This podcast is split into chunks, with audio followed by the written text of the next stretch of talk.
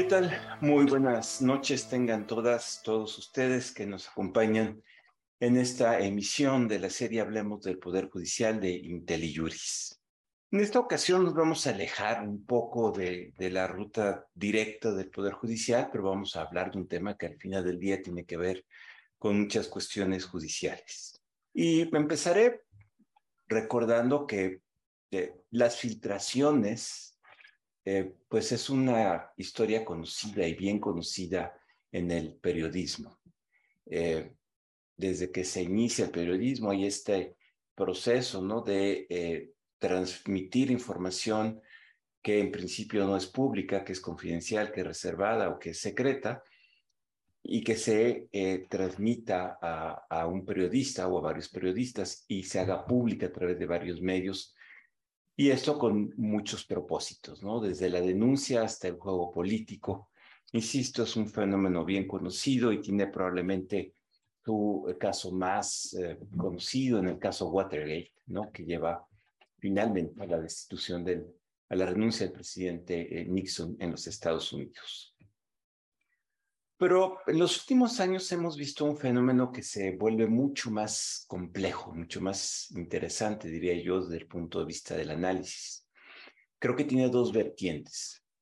Por un lado, eh, las implicaciones que ha tenido el trabajo de periodismo colaborativo, en el que no es uno o dos periodistas, sino cientos de periodistas que trabajan de manera más o menos coordinada para eh, averiguar información sobre ciertos temas, sobre todo de carácter financiero. Eh, los Panama Papers, por ejemplo, es un, es un caso de estos. Y también hemos visto el surgimiento de eh, ya de un fenómeno distinto que tiene que ver con grupos que se dedican a infiltrar las redes de comunicación de instituciones oficiales y extraer información que luego ponen a disposición eh, o bien del público, de periodistas o, de ciertos eh, personajes. Este fenómeno que se conoce como hackeo tuvo en México recientemente una expresión muy eh, importante en lo que se llama los guacamaya leaks, las filtraciones guacamaya, y que, ha simbrado y creo que nos plantea una serie de cuestiones más allá del contenido de los correos. Eh, para conversar sobre este tema, tengo eh, el privilegio de darle la bienvenida, en primer lugar, a, a Fernanda Caso, amiga de IntelliJuris, abogada por el ITAM, maestra en leyes en seguridad nacional por la Universidad de Georgetown, quien después de 12 años de participación política muy activa se ha dedicado de lleno al periodismo, yo diría la intersección entre derecho y periodismo también. Fue corresponsal para la revista Gato Pardo durante las elecciones presidenciales de Estados Unidos en 2020. Fundó y dirige la plataforma Latitud 3 grados 12, enfocada en cuestiones políticas y electorales. Conduce el podcast semanario Gato Pardo y el programa En Todo Caso en N Media, en el que se tratan eh, temas de coyuntura. Fernanda, además, pues es una conocida analista política y la verdad es un privilegio tenerte con nosotros esta noche, Fer. Eh, buenas noches. Muy buenas noches, un gusto por estar por acá. Nos acompaña también Saúl López Noriega, licenciado en Derecho también por el ITAM, doctor en Filosofía Política y Derecho Constitucional por la Universidad Autónoma de, Ma de Madrid. Es el editor del Juego de la Suprema Corte en Nexos, un colaborador regular en diversos medios eh, y sobre todo un analista muy fino de eh, lo que sucede en el mundo jurídico en general y en el mundo judicial en, en particular.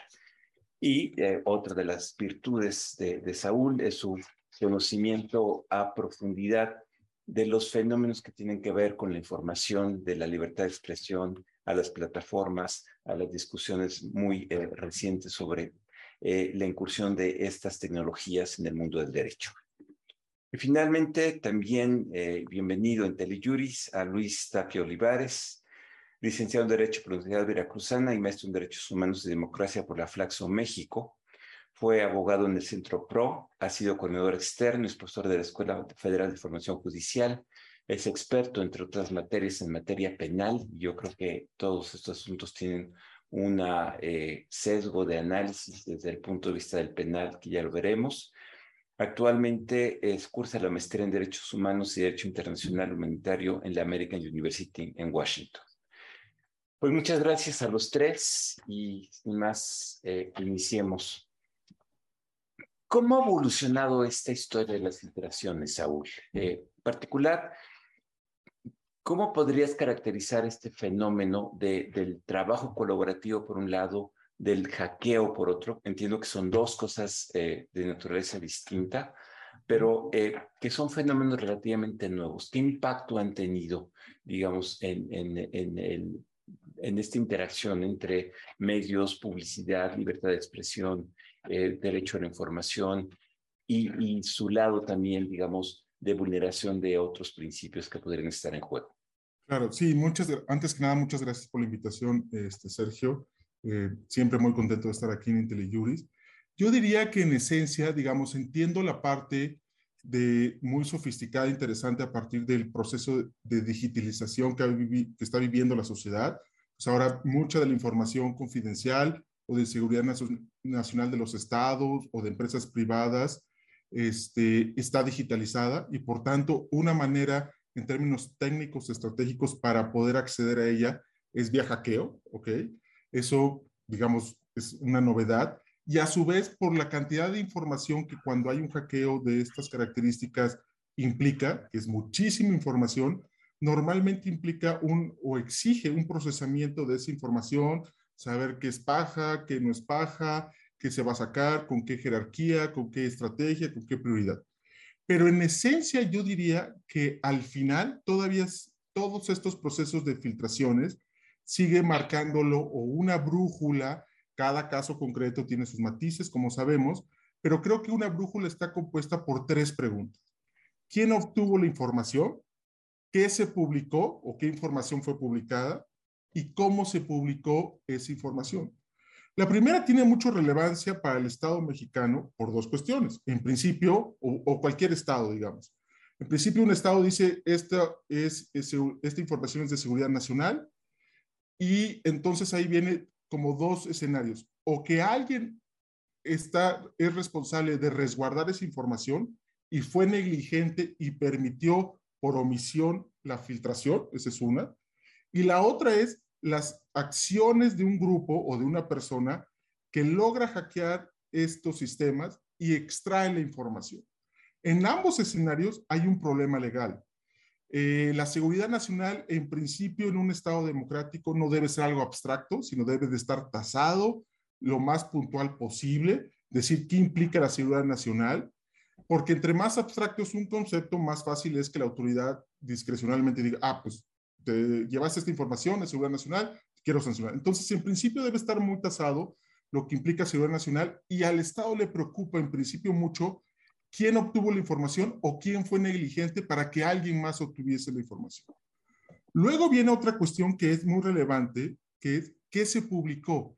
Y cuando digo, eh, o cuando planteo esta pregunta, ¿qué se publicó? Sobre todo en cuestiones digitales, Sergio, es si lo que se está publicando en medios de comunicación, en efecto es la información que se dice que es.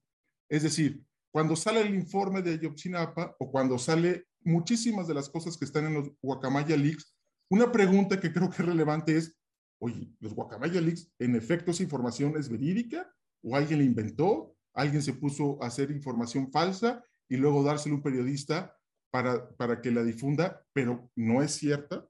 O en el caso del informe Ayotzinapa, en efecto, este es el informe que iba a dar el subsecretario Encinas, o es algo que alguien más eh, inventó o le metió mano y demás. Y esto es muy relevante porque los medios de comunicación están atados a un criterio que es el criterio de veracidad. En principio, lo que publican no tiene que ser cierto. La libertad de expresión abarca el, el error, el que me equivoqué, esto no era, pero sí tiene que hacer los medios un mínimo de verificar, oye, esto sí salió de la fuente que se dice, quién es la, la que, quien te dio el, el, la Guacamaya Leaks, es un grupo que más o menos ya ha operado, ¿cómo sabemos que realmente esa información es genuina y auténtica? Y la otra pregunta, me parece clave para, para esta discusión, es cómo se publicó. Esto tiene claramente una dimensión periodística, pero en mi ámbito, y, lo que quiero contestar es el ámbito legal, porque aquí es, hay mucha información que en principio el medio de comunicación no tiene ninguna responsabilidad porque él no la robó, él no la obtuvo, él no hackeó, él no fue negligente porque el medio de comunicación no, está, eh, eh, no es responsable del resguardo de esa información. Pero una vez que alguien más se la entrega, entonces viene la pregunta, ¿cómo lo voy a publicar? Y esto no es una cuestión, insisto, hay un tema periodístico, pero hay una cuestión, como mencionabas, de otros principios o valores constitucionales, como puede ser la seguridad y privacidad de, personas en concreto. Al momento de publicar cierta información, estás poniendo en riesgo soldados, estás poniendo en riesgo ciertos agentes del Estado o ciertas personas privadas. Y otro valor muy importante que se discute y es una línea complicada y gris es la viabilidad, por ejemplo, del debido proceso en ciertas investigaciones cuando se publica, insisto, no es que se publica en términos de medios, sino cómo se publica la información. Entonces, en resumidas cuentas, yo diría, la pregunta donde el Estado democrático puede incidir, puede eventualmente atacar en el mejor sentido de la palabra es quién obtuvo la información, sea por negligencia o por estrategias de hackeo. Luego viene una pregunta creo que es por demás importante, si lo que se está eh, publicando es auténtico y genuino. Y la última es cómo se publica para efectos de proteger y resguardar otros valores y principios constitucionales. Pensaría que a partir de ahí hay más eh, aspectos y matices, pero esas tres preguntas ayudan mucho para entender e ir analizando cada una de las publicaciones eh, y ver los vericuetos legales que eventualmente puedan tener. Gracias, eh, Saúl. Ah, muy útil. Nos vamos a retomar más adelante.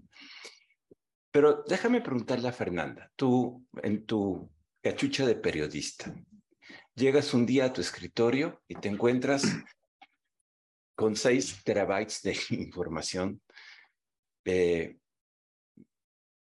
que evidentemente tiene un interés periodístico. ¿Qué preguntas te haces, Fernanda? ¿Cómo, cómo abordas este mundo de información eh, con potenciales implicaciones en muy diferentes campos. ¿Y, qué decisiones tienes que tomar tú como periodista? ¿Qué preguntas te haces tú como periodista en, en ese momento, cuando estás enfrentando eh, un eh, evento de, de, esta naturaleza? Y luego te voy a hacer una pregunta un poco más, más concreta. Ok. Eh, bueno, primero que nada, déjame platicarte estas preguntas que hoy tú me estás haciendo. No son preguntas como teóricas, ¿no? Es algo que a partir de que salió lo de Guacamaya Leaks, es algo que pues, los periodistas hemos estado platicando mucho entre nosotros, ¿no? Como cómo se debe manejar esta información, cuáles son los límites. Y creo que para abordar este tema hay que irnos incluso un paso atrás en este escenario hipotético, porque uno no llega a su computadora y están ahí los 6 terabytes, ¿no? Uno llega a su computadora y está la posibilidad de pedir los 6 terabytes. Y creo que esa es la primera decisión importante que un periodista tiene que que cuestionarse, ¿no?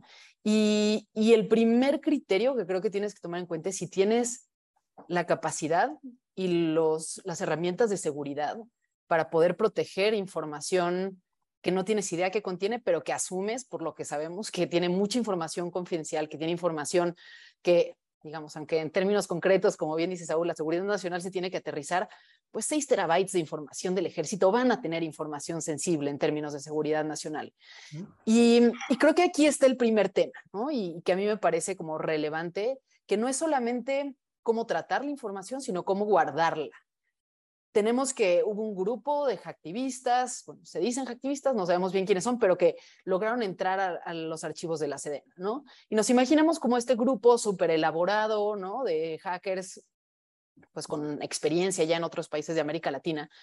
Em, pero de pronto esos 6 terabytes de información pasaron a estar dispersos en, hoy no sabemos cuántas, computadoras, de cuántos medios de comunicación, algunos medios de comunicación que tal vez tengan controles más serios, otros periodistas independientes que tal vez sea en su computadora, que se conectan a la red pública del lugar a donde van, este, digo, no con los 6 terabytes, tal vez no les quepan, pero con, con porciones de esto.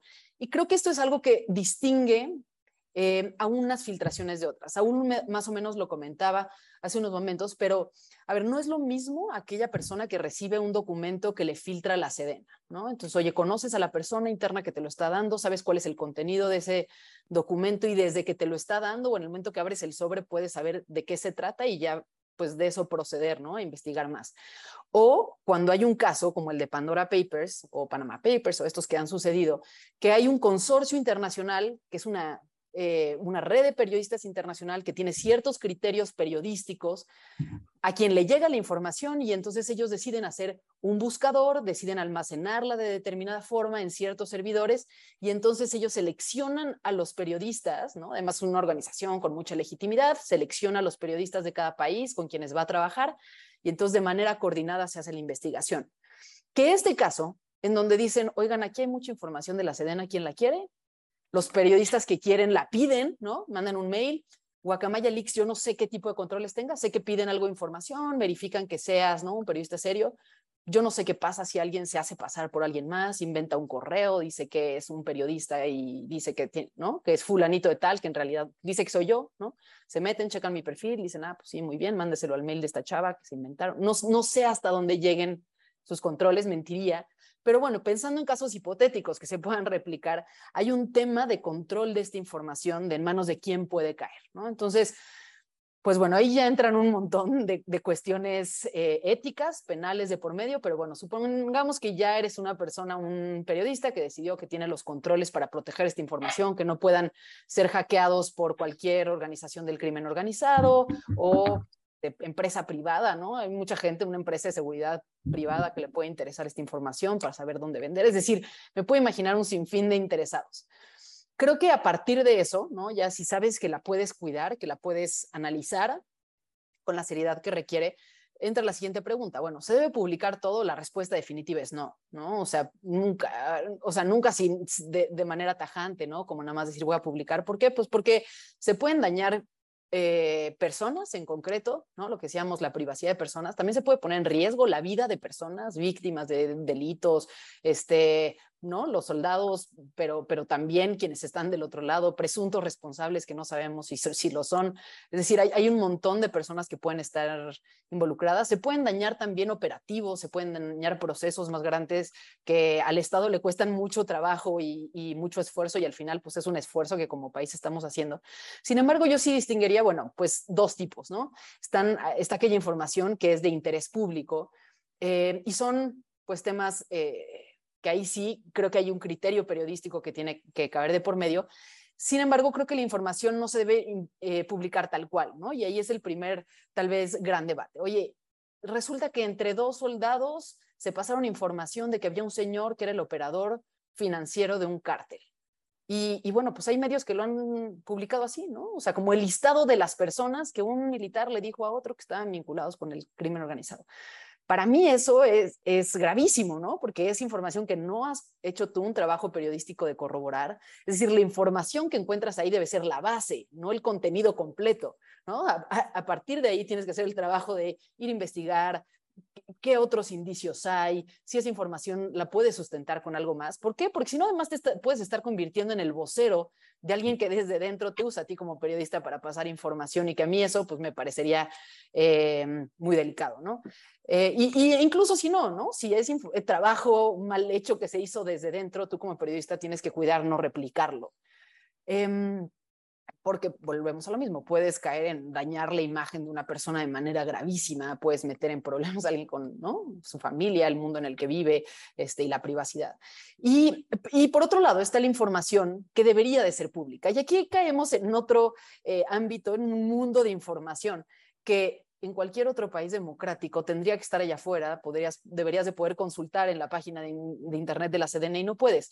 Y en ese caso yo creo que sí se vale, tal vez de manera menos exigente con nosotros mismos, eh, publicarla, ¿no? Pues los contratos con cierta empresa, cantidades, montos que se gastaron, cosas que deberíamos ya de saber. Y bueno, creo que sí es un atajo a las... Eh, a, las, a, todos los mecanismos de transparencia que pronto pueden tardar mucho. Creo que justamente tratándose de una institución tan opaca como es la Sedena, sobre todo como ha sido en, digo, bueno, no, siempre ha sido, em, pues creo que es, eh, es un, pues no voy a llamarlo como un eh, oasis, pero sí al menos un... Eh, pues una fuente de información muy valiosa para los ciudadanos, poder tener ahí esta información que complemente y que creo que si ya sabemos que sí es la información oficial de la Sedena, porque de alguna forma lo han confirmado las autoridades, em, pues que sí se puede tomar como válida para responder muchas preguntas que ya teníamos los ciudadanos, ¿no? En estos casos en los que no involucra otros este, problemas personales, privacidad, poner en riesgo la vida de alguien. Y creo que en ese caso, pues sí se puede publicar con mayor facilidad. Gracias, Fer. Eh, me quedo con, como con cinco preguntas. Iba a hacer una, pero antes de regresar, déjame eh, regresar o ir con, con Luis. Eh, Luis, hay un tema en todo esto, déjame llamarlo así, es ¿y cómo estamos procesando institucionalmente toda esta información? Me, me explico. Ahí está la información. Todos los días, desde que salieron los Guacamaya Leaks, hay tres o cuatro o cinco o seis notas en diferentes periódicos que van abordando diferentes temas.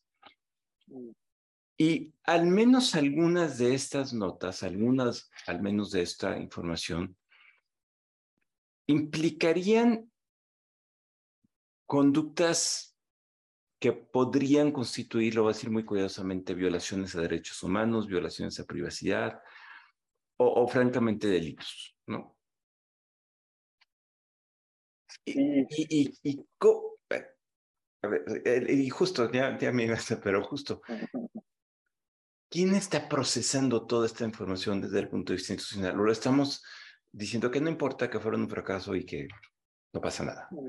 Eh, ¿Tú, ¿Tú cómo lo ves desde la perspectiva de alguien que como tú tiene esta vocación eh, de defensa de, derechos humanos y, sobre todo muy ligado a las personas, a las, a las víctimas?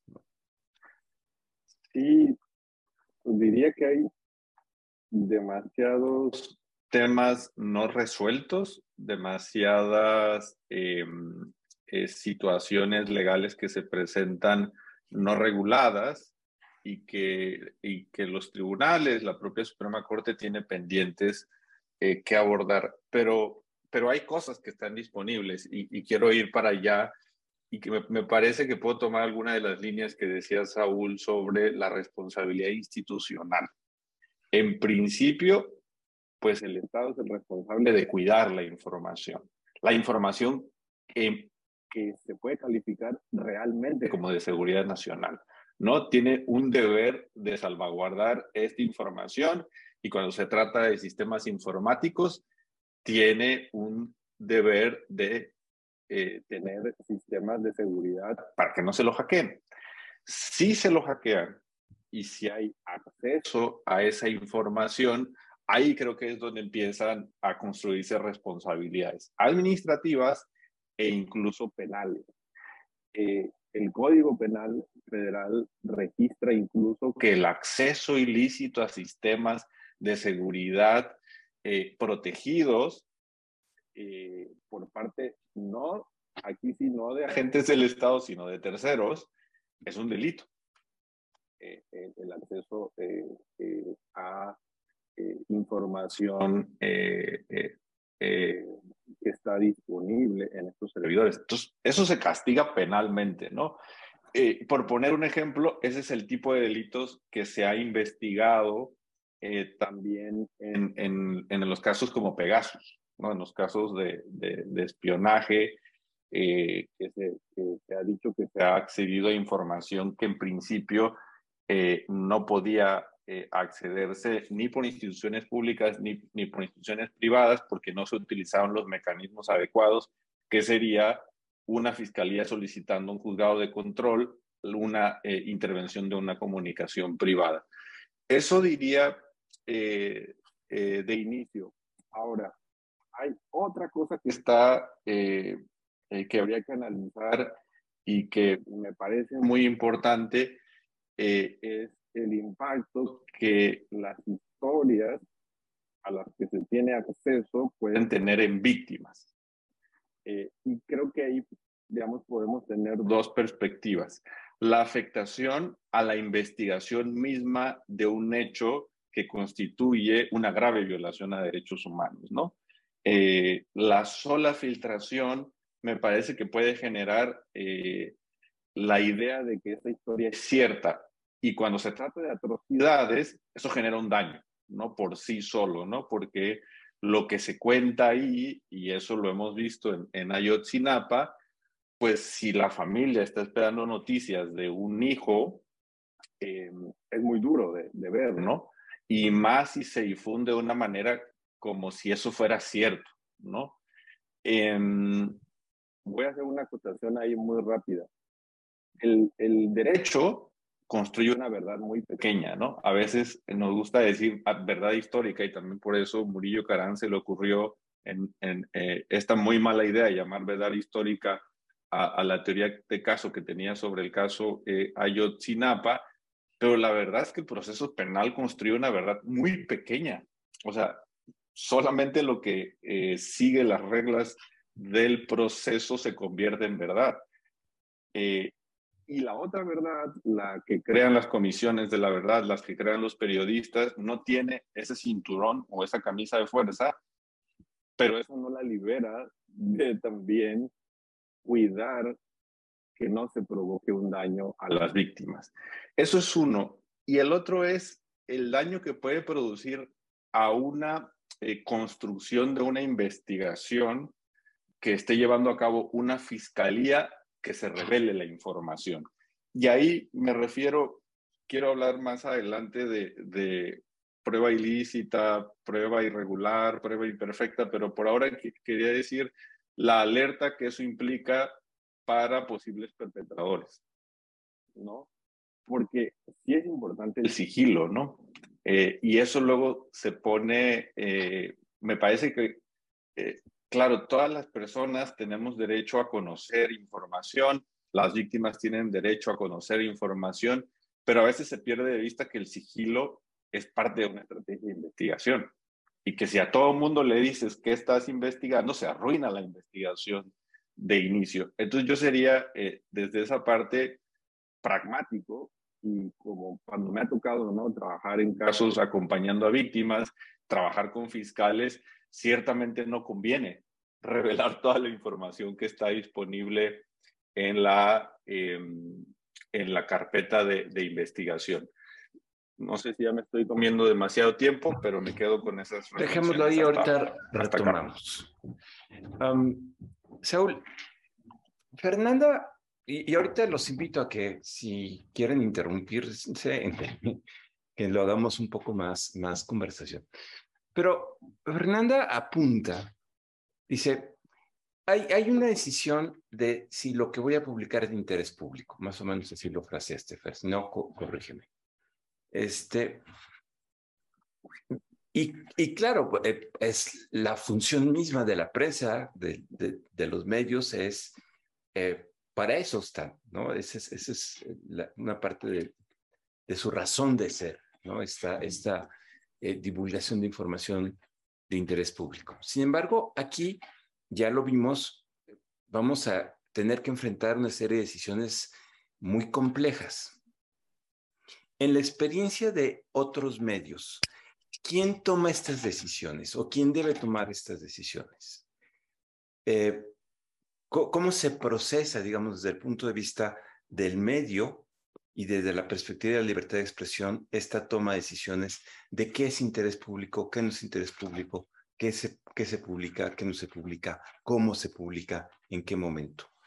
Eh, ¿Cómo está el, el panorama eh, desde esa perspectiva en los, en los, diferentes medios y en el mundo que tú tienes esa perspectiva comparada? Se...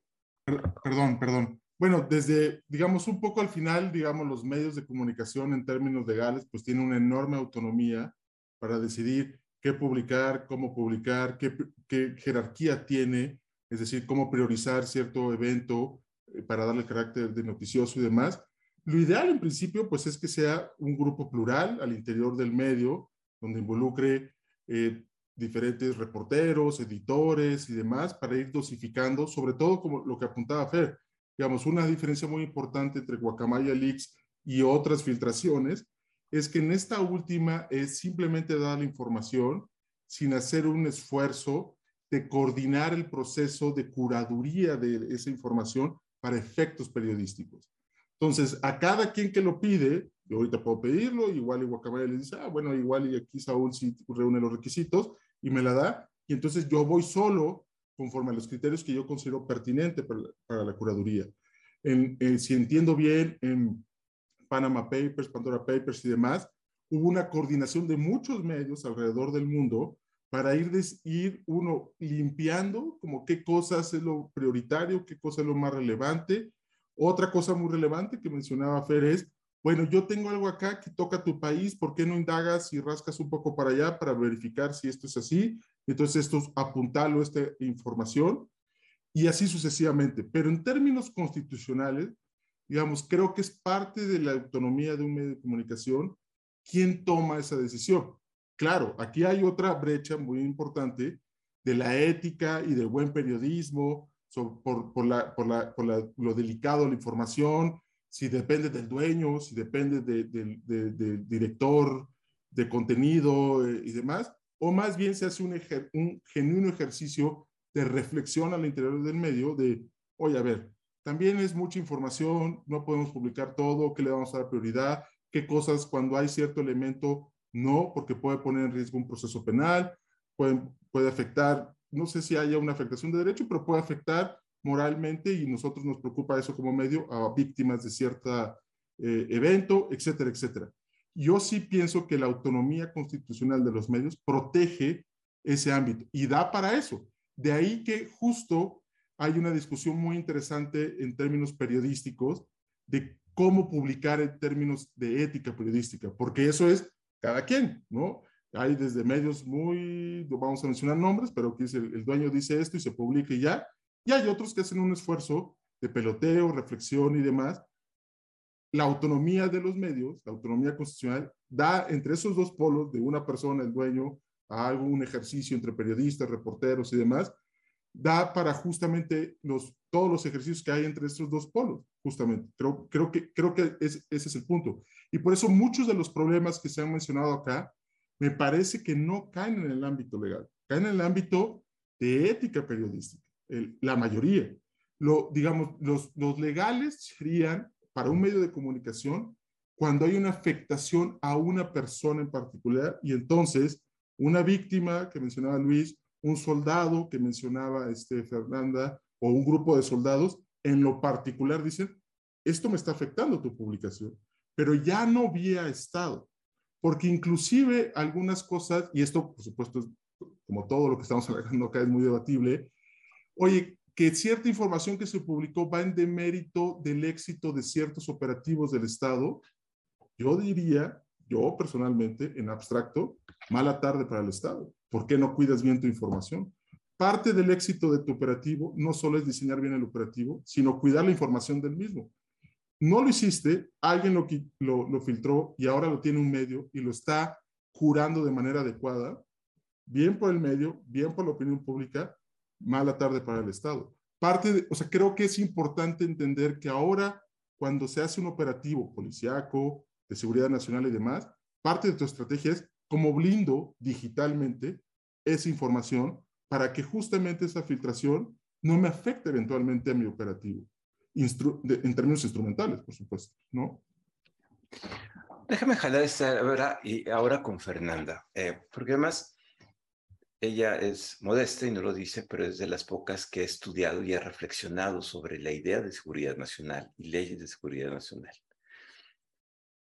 Déjame primero preguntártelo más académicamente y luego más de manera práctica. Académicamente, ¿tú ves un problema de seguridad nacional en, eh, el, obviamente en el hackeo, pero ya en el uso de la información, en la manera en que se está procesando? ¿Habría alguna reserva desde el punto de vista de, seguridad nacional? Porque alguien, eh, incluso de nuestros oyentes, dice, se no se debe publicar lo de seguridad nacional, pero el problema es cómo determino qué es seguridad nacional, cuál es el parámetro para determinar qué algo es seguridad nacional, aún considerando las hipótesis de nuestra ley de seguridad nacional, que me parecen a veces muy amplias, ¿no? Y luego desde el punto de vista práctico, Fer, eh, hay un caso muy, digo, el caso de Yotzinapa fue y generó un debate en sí mismo, ¿no? Es decir, se publica el informe del, de, de, manera testada, probablemente siguiendo parámetros, pero si alguien tuvo la curiosidad de leerlo, pues era ilegible, o sea, no, no decía mucho, ¿no? Se filtra y, y una periodista lo hace público, ¿no? Y, y, y, se arma un debate enorme por la afectación potencial, no a la seguridad nacional, pero sí a las víctimas, sí a la, a la investigación. ¿Cómo lo ves? Ya, ya sé que es mucho, pero eh, es que el tema y el tiempo corre. Sí, sin duda es mucho y yo creo que, mm, a ver, en, cuando uno habla de temas de seguridad nacional, en realidad estamos hablando de un, una gama enorme de cosas, ¿no? Que pueden ir desde la seguridad del presidente, ¿no? Un individuo en lo particular, ¿no? Hasta eh, tal vez cosas, ¿no? Algoritmos, ¿no? O cómo está configurado eh, algún sistema de protección de bancos, por ejemplo, o eh, algún caso que ellos estén investigando de un, como una intromisión, algún sistema financiero. Pero también en seguridad nacional, que es un tema que se convierte cada vez más amplio porque también los, estos sistemas se convierten cada vez más complejos, pues la seguridad nacional también es la protección del, de la red eléctrica nacional, ¿no? Y la seguridad nacional también es la protección del sistema de aguas y el, ¿no? la capacidad de enfrentar a un, este, un desastre natural, entra la migración en ciertos casos. Entonces, creo que de entrada hay que definir, bueno, qué es seguridad nacional, qué se puede poner en riesgo, qué no, con una filtración así. Y y también distinguir, ¿no? Porque creo que, a ver, no todo lo que es información del gobierno y cuenta una historia es de interés periodístico, ¿no? O sea, si yo tengo la información, o sea, digamos, si el gobierno está este, desarrollando un nuevo software y tiene un, un algoritmo, ¿no? Para protegerse y tiene como desarrollado un código, pues no necesariamente eso es de interés nacional, publicar, o sea, de interés público, ¿no? Publicar ese código. Entonces creo que hay que hacer primero una distinción entre decir, bueno, lo que no necesariamente porque sea súper secreto y súper importante para el país se convierte en algo directamente de interés público, ¿no? Y que algo que se tenga que publicar. Y creo que ahí sí hay una primero una distinción. Y cuando Saúl decía, bueno, pues sí, un medio tiene toda esta gama de opciones de entre dónde decidir y dónde no, creo que un, un medio que lo hace mejor un medio que lo hace de manera colegiada, que involucra a muchas personas de distintos niveles, va a estar en una mucho mejor posición para defenderse, porque seguramente va a tener argumentos mucho más pensados de por qué decidió publicar algo, que alguien que lo decidió una persona porque le parecía que eso iba a generar muchos clics, ¿no? Entonces creo que sí existe, la Constitución protege toda esta gama, pero en una situación límite donde estos eh, derechos pudieran entrar en conflicto, sí está en mejor posición alguien que lo pensó bien. ¿No? Y que lo discutió y que tomó una decisión editorial más, más elaborada. En la práctica, la verdad es que ya los conceptos de seguridad nacional es muy difícil de protegerlos, ¿no? Eh, en Estados Unidos, que creo que es el, país que más tiene desarrollado como toda su teoría de libertad de expresión, pero por otro lado también como más tiene protegido sus cuestiones de, de seguridad nacional, pues nunca ha habido un caso en el que se eh, se determine que por seguridad nacional, ¿no? Por algo que se filtró por seguridad nacional alguien debería ir a la cárcel, o ni siquiera algo que no se puede publicar, ¿no? Cuando el gobierno se entera de antemano que algo se va a publicar y han intentado detener contenidos de que se publiquen por un tema de seguridad nacional, no lo han logrado. Al final las cortes siempre han privilegiado la libertad de expresión y al final los temas que se han publicado han resultado ser de tal relevancia para el interés público que el interés nacional pasa a un segundo plano. Y creo que eso nos lleva como a la segunda parte, que es el interés nacional siempre se tiene que ponderar, ¿no? Con este primer tema que decíamos, que es el interés público. Y a ver, puede haber un asunto de, eh, pues digamos, un operativo, ¿no? Como toda la estrategia para combatir el narco.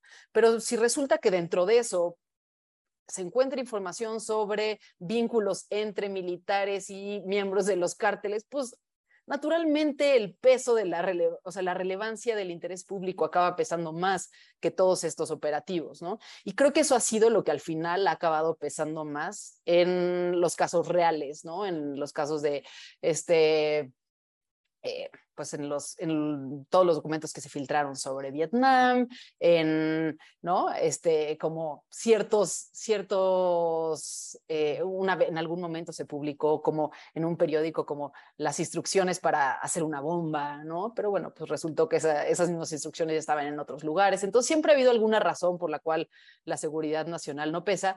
Puedo pensar tal vez en el único caso que se me ocurre donde sí hubo consecuencias por publicar algo de seguridad nacional, fue durante una cobertura de la guerra eh, en Medio Oriente. Estaba un reportero de Estados Unidos acompañando al, eh, a los militares estadounidenses y estaba frente a la cámara transmitiendo en vivo y a la hora de tener que decir, bueno, pues qué es lo que, qué es lo que estaba pasando, él se pone en el piso, ¿no? Estaba la tierra y dice, miren, les voy a explicar cómo están las cosas. Y entonces dibujo un mapa y dice, nosotros estamos aquí, ahorita el, el, ejército enemigo está de este otro lado, nosotros estamos esperando a que esto pase, pero miren, enfrente hay un río, entonces lo que está complicando las cosas para que se cruce es justamente el paso del agua, ¿no? Entonces se aventó como toda la explicación y pues del otro lado estaban los enemigos viendo la televisión, enterándose de toda la estrategia del eh, batallón estadounidense que estaba del otro lado.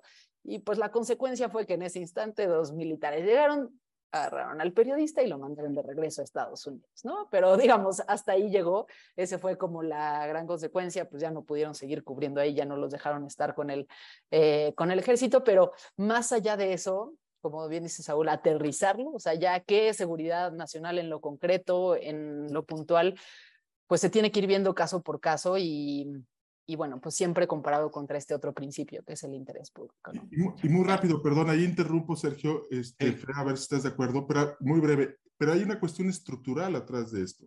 La lógica constitucional para limitar un derecho es que hay otro derecho en juego que justamente implica, exige o al menos reflexionar para una eventual este, limitación de la libertad de expresión. En el caso de la seguridad nacional, no es un derecho, es una obligación de los agentes del Estado.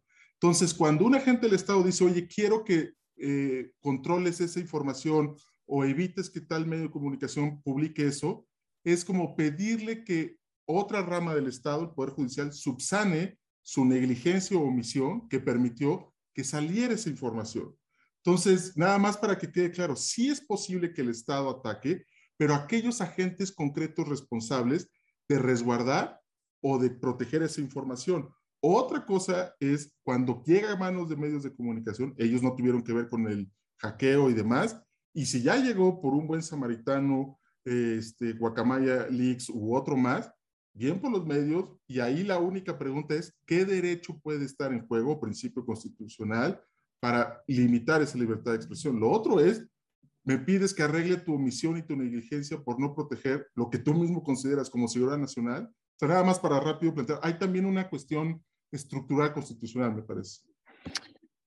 Gracias. Uh, sí. No, coincido que fue una muy buena, es una muy buena puntualización, ¿no? Como de, de estos límites y es probable que por esto nunca haya prosperado. Ahora bien, Luis, eh, pasamos a, a, algo que anotaste y que dejaste por ahí. ¿Es posible utilizar esta información en procesos eh, digamos, formales o incluso en, comisiones de verdad, o sea, que entendemos que tiene una, una dimensión eh, distinta. ¿Cómo lo ves tú desde el punto de vista, digamos, de, de la defensa de los derechos humanos?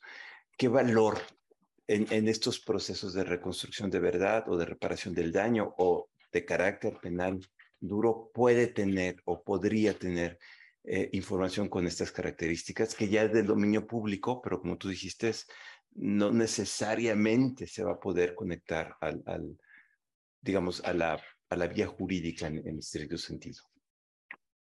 Sí, o sea, me parece que tanto hablando de Guacamaya Leaks como hablando de Ayotzinapa, el análisis se puede hacer desde si uno es abogado, victimal o fiscal o es defensor. Depende cuál es su papel en el proceso. Si yo soy eh, fiscal y considero que la información que se reveló eh, brinda, eh, brinda elementos o brinda evidencia para pensar que se cometieron delitos no, no por la revelación de la información, no por el proceso de, de que se filtró, sino la evidencia en sí mismo es evidencia de actos de corrupción, de actos de desapariciones, de actos de espionaje, que en sí mismo el espionaje también es un, es un delito.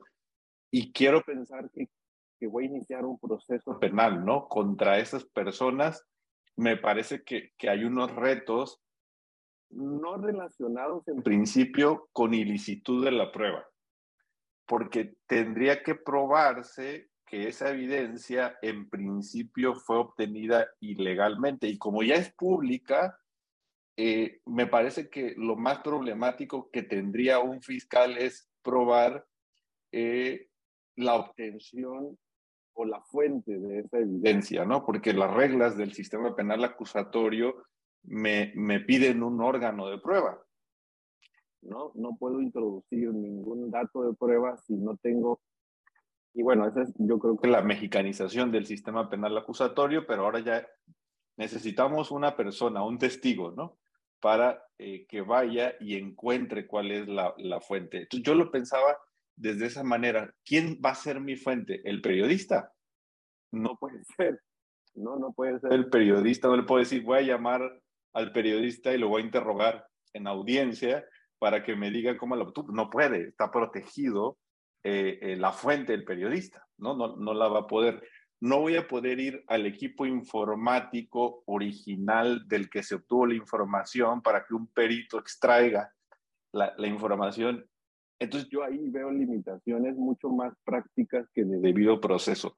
Ahora, si está, eh, si, si, se logra probar que la fuente original de, de obtención de, ese, de esa información fue violando derechos humanos, por ejemplo, interviniendo comunicaciones privadas sin control judicial.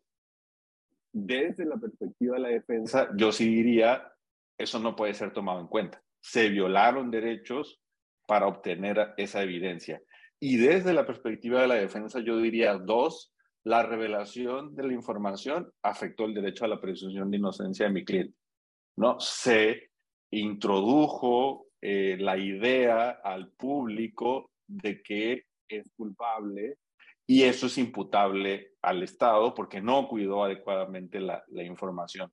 Ahora, esto no está definido, ¿no? O sea, me parece que no está claro y que son temas que, que, que, siguen en debate y que me ha tocado trabajar tanto como defensor como, como asesor jurídico y la verdad es que uno cambia la manera en que se acerca a, las, a los temas dependiendo de quién, eh, de quién representa. Y, y cierro diciendo que, que, que, en, el caso de Yotinapa esto es fundamental, porque al final de cuentas eh, el informe que da a conocer la Comisión de la Verdad, que después dice el grupo de expertos, el, grupo interdisciplinario de expertos independientes, que la Fiscalía no tiene, eh, es grave lo que está pasando ahí, porque entonces se está arruinando eh, una línea, o una línea de investigación, una teoría de caso completa a partir de que se revela información y puede generar tal vez unos daños eh, irreparables a la, investigación. Y todo el mundo está con su posición bien puesta.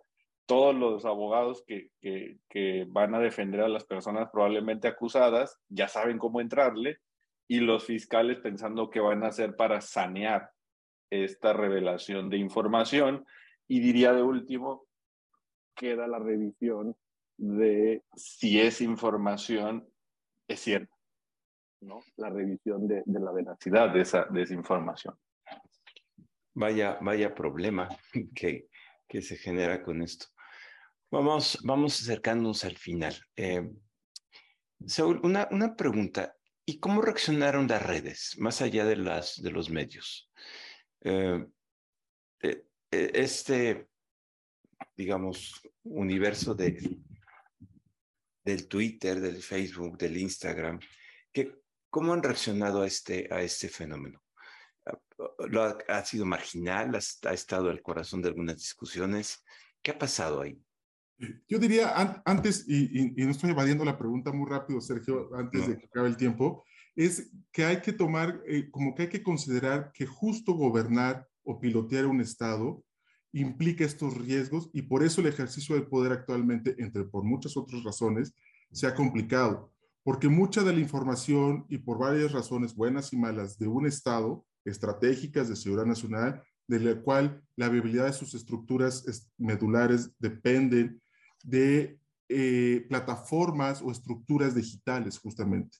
Y eso, pues digamos, abre la puerta, facilita muchas cosas, pero abre la puerta a, vulneraciones de seguridad vía justamente el hackeo, eh, ataques eh, de ciberseguridad y demás. Entonces, es, creo que va a ser inevitable desde cuando salieron varios documentos de la administración del presidente Obama. Eh, digamos, a partir de ahí ha habido muchos episodios. Guacamaya Leaks es uno más, también en Chile sucedió. Entonces, creo que eso, eso es relevante. La otra cuestión es que justo un problema, y que subrayaba muy bien, me parece, Fernanda, eh, que sucede en las redes sociales, es que la curaduría que hay en unas redes sociales no es una curaduría periodística, es una curaduría algorítmica para efectos de que tú veas lo que tú en retrospectiva, a partir del uso de cierta plataforma, el uso que tú traes en Twitter, el uso que tú traes en Facebook, en TikTok y demás, pues te va mandando las cosas que el algoritmo sabe que te van o que tiene una probabilidad muy alta de que te van a gustar. Esa es la curaduría, no hay una curaduría de mejor información, de entender mejor los problemas de la Sedena, de proteger eh, derechos de víctimas o de soldados y demás. Entonces, ahora sí, para contestar puntualmente tu pregunta, ¿qué pasó en redes sociales? Pues esta información cayó, me parece, no sé qué opine Fer, no sé qué opine Luis, pero cayó justo en la dinámica que tenemos en el país ya de varios años en redes sociales, donde cae cierta información, se polariza, algunos descalifican al periodista, descalifican, eh, algunos inclusive dicen que no existe Guacamaya Leaks o que, es, eh, o que no es cierta la, la filtración, y otros, por su parte, consideran que esto es la prueba madre de que el gobierno actual tiene, y sí, tiene problemas estructurales muy serios, pero digamos, hay una, también una metalectura una lectura que excede, es muy grave, pero que excede la gravedad puntual de la, de la información. Entonces, nada más para, y, qué buena pregunta, porque justo el periodismo tiene ese valor de hacer una curaduría con otros criterios que van más allá de atrapar la atención de los usuarios para venderlo en publicidad. Y, y, como se ha procesado esta información en redes sociales, es bajo la lógica estrictamente algorítmica para fines de publicidad comercial. Pero ya Saúl hizo la reivindicación del periodismo y, y qué bien. Pero tú, ¿qué lecciones sacas de esto? Es decir, en efecto, no es la primera vez, hay, hay, hay otras historias en, el periodismo global recientes, más o menos. Eh, pero en México nunca lo habíamos vivido, digamos, con esta intensidad. Además, es un momento particularmente complejo, digamos, de la relación sociedad civil, ejército, gobierno, ejército, eh, la militarización, como se etiqueta. Pero, ¿qué, qué lecciones sacarías tú para, para los medios? Tú que estás en ese, en ese eh, aliento. ¿Y, ¿Y cómo lo ves, digamos, desde el punto de vista más jurídico? ¿Hay alguna implicación que tenga que ser revisada desde el punto de vista de libertad de, expresión, de libertad de prensa, de libertad de información. Te lo dejo ahí muy amplia. Ah, lo, que, lo quiero es tu, tu reflexión. Em, híjole, a mí me quedan dos reflexiones. La primera, me ha llamado mucho la atención cómo los medios y los periodistas en este proceso hemos, porque me incluyo dentro del gremio, hemos sido víctimas de algo que siempre veíamos como una amenaza externa, que era la saturación de información, ¿no? Como decíamos, es que ya una nota relevante se pierde entre todo el ruido de Twitter y los comentarios de redes sociales, pero justamente con las filtraciones de Guacamaya Leaks, durante tres semanas vimos una canibalización de unas notas a otras, de unos titulares a otros, donde todo era información sumamente relevante, pero no había tiempo para nadie, ni para los propios periodistas de seguir todo lo que estaba pasando en todos lados. Y entonces cuando todo es así de importante, entonces ya nada lo es, ¿no? Ya no sigues nada, ya no escuchas nada y ya... Y a mí me parece como un fenómeno que tal vez nadie vio venir, ¿no? Como eh, y que cuando salió esta mina de información nadie se imaginó que el problema iba a ser este, justamente.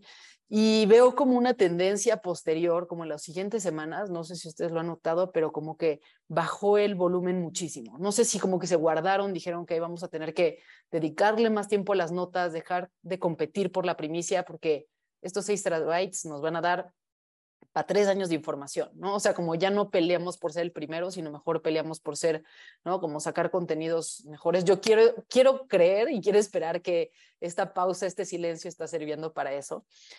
Em, y por otro lado, una reflexión como ya más en términos de seguridad nacional y ciberseguridad, un poco como si el hackeo es hacia la Sedena, todos es como, como que nos da gusto, ¿no? Es como, sí, ¿no? Este, le quitaron información a este organismo súper oscuro, que además tenemos información de que ha violado derechos humanos y que está sesgando todas estas investigaciones. Pero a mí genuinamente me queda la duda de qué pasaría si hackean los servidores del INE, ¿no? O si hackean los servidores de este, bueno, todas estas eh, organizaciones que se encargan de los servicios básicos en el país o los sistemas financieros y pues sí me preocupa un poco dónde estamos parados. Creo que en México no hemos dimensionado realmente como el, eh, el nivel de tensiones que están sucediendo en el mundo y como el papel estratégico y la posición estratégica que tenemos de manera, pues simplemente por la geografía, que mm, como que nos sentimos muy lejanos, creemos que nadie va a estar interesado nunca en atacarnos y, y, pues no sé, yo creo que como veo que se está moviendo el mundo, siento que no es algo tan lejano y creo que, creo que debería de prender alertas no solo en la Sedena, ¿no? O sea, creo que tendría que prender alertas en el país de qué está pasando con la información y qué está pasando con la seguridad en estos, eh, pues en estas infraestructuras críticas. ¿no? Te, te, sigo totalmente, a ver, lo, lo voy a frasear diferente. Eh, vimos el proceso típico de saturación de información, ¿no? Que es tanta la información y es tanto, tanto el, flujo que se acaba banalizando, ya no importa, ¿no? Pero nos está pasando lo mismo con la violencia y nos está pasando lo mismo con otros, otros fenómenos eh, eh, que estamos normalizando a partir de flujo de información que se vuelve inmanejable y que valdría la pena obviamente no lo vamos a hacer mañana, pero que los propios medios tomaran un poco de distancia y, y trataran de ver en ese mundo de papeles. Y, creo que la reflexión que haces es muy importante, que, que no es inocuo, o sea, hay un montón de consecuencias eh, que afectan a las instituciones, que afectan la seguridad, que afectan los derechos, eh, y, y, que ahí están como eh, verdades, como elefantes en medio de la sala, pero que tenemos tantos elefantitos que no, que no, que no alcanzamos a ver, ¿no? Sí. Y, y, Luis, eh, ya aprovechando estos últimos minutos, tu, tu reflexión desde una perspectiva de derechos humanos, sobre todo en un país tan violentado, tan lastimado, ¿no? Con tantas víctimas, ¿qué, qué te está diciendo este, este eh, eh, digamos, este cúmulo de información que, que está fluyendo y que nos está preocupando desde el punto de vista institucional? Sí, primero diría, eh, contestando esta pregunta, eh, insistir en este punto, la información que se revela puede, deberíamos hacernos la pregunta, la información que se revela puede generar daños a víctimas, sobre todo familiares de personas eh, desaparecidas, y de otras violaciones a derechos humanos. Y creo que esa pregunta va para todo el mundo, ¿no? Para quien accede a la información, para los medios de comunicación y para las autoridades que a, que a veces también caen en, este, eh, eh, en esta trampa, ¿no? De, de, revelar información. Lo otro que diría es eh, el poco valor que le estamos dando al derecho a la privacidad. O sea, me parece que eh, en, no, nos hemos dado cuenta que que, está eh, teniendo efecto el discurso de que si no tienes nada que ocultar, entonces no tienes nada que temer y que tu privacidad no es un derecho digno de protegerse en la medida en que pues nomás no digas o no hagas nada indebido, ¿no? Y que a veces se banaliza este, este derecho que es fundamental, ¿no? Eh, y, y, que creo que eso ha pasado, ¿no? Eh, con, la información eh, y, se ha dicho, no, que se revele, que se sepa toda la verdad. Y hay eh, cerraría con el tercer punto, ¿cuál verdad? O sea, al final que se sepa cuál verdad, la que construyeron ah, con unos fines claramente establecidos, que puede ser construir una narrativa no verificada sobre hechos y que con ese tipo de verdad tan endeble se pueden generar daños para las víctimas, pero otra vez se pueden fabricar delitos, ¿no? Se pueden fabricar responsabilidades con una facilidad eh, pasmosa, ¿no? Que con, eso cerraría y, eso dejaría en la mente. Muchas, muchas gracias. Bueno, pues llegamos al, cierre del programa. Como ven, es un tema que da para mucho. Apenas estamos empezando a procesar eh, las preguntas que, que hay. Algunas son, digamos, más viejas, comillas, en, el periodismo, otras nos ponen frente a una realidad que eh, apenas estamos alcanzando a procesar. Yo creo que vamos a volver sobre algunos puntos ya muy específicos de algunas de las revelaciones que yo creo que ameritan no la reflexión de la coyuntura, sino realmente entender qué es lo que nos está diciendo desde el punto de vista eh, más institucional, más del rumbo del país, más de la actividad cotidiana del gobierno y también de dónde queremos ir hacia adelante. Fernanda, muchas gracias. Saúl, muchas gracias. Luis, muchas gracias, a, todos los que nos acompañaron. Gracias hayamos puesto eh, semillas para la reflexión, que esa es un poco la, la idea de esta emisión. Y nos vemos eh, próximamente. Muy buenas noches. Gracias buenas a todos. Buenas noches, hasta luego. Bye.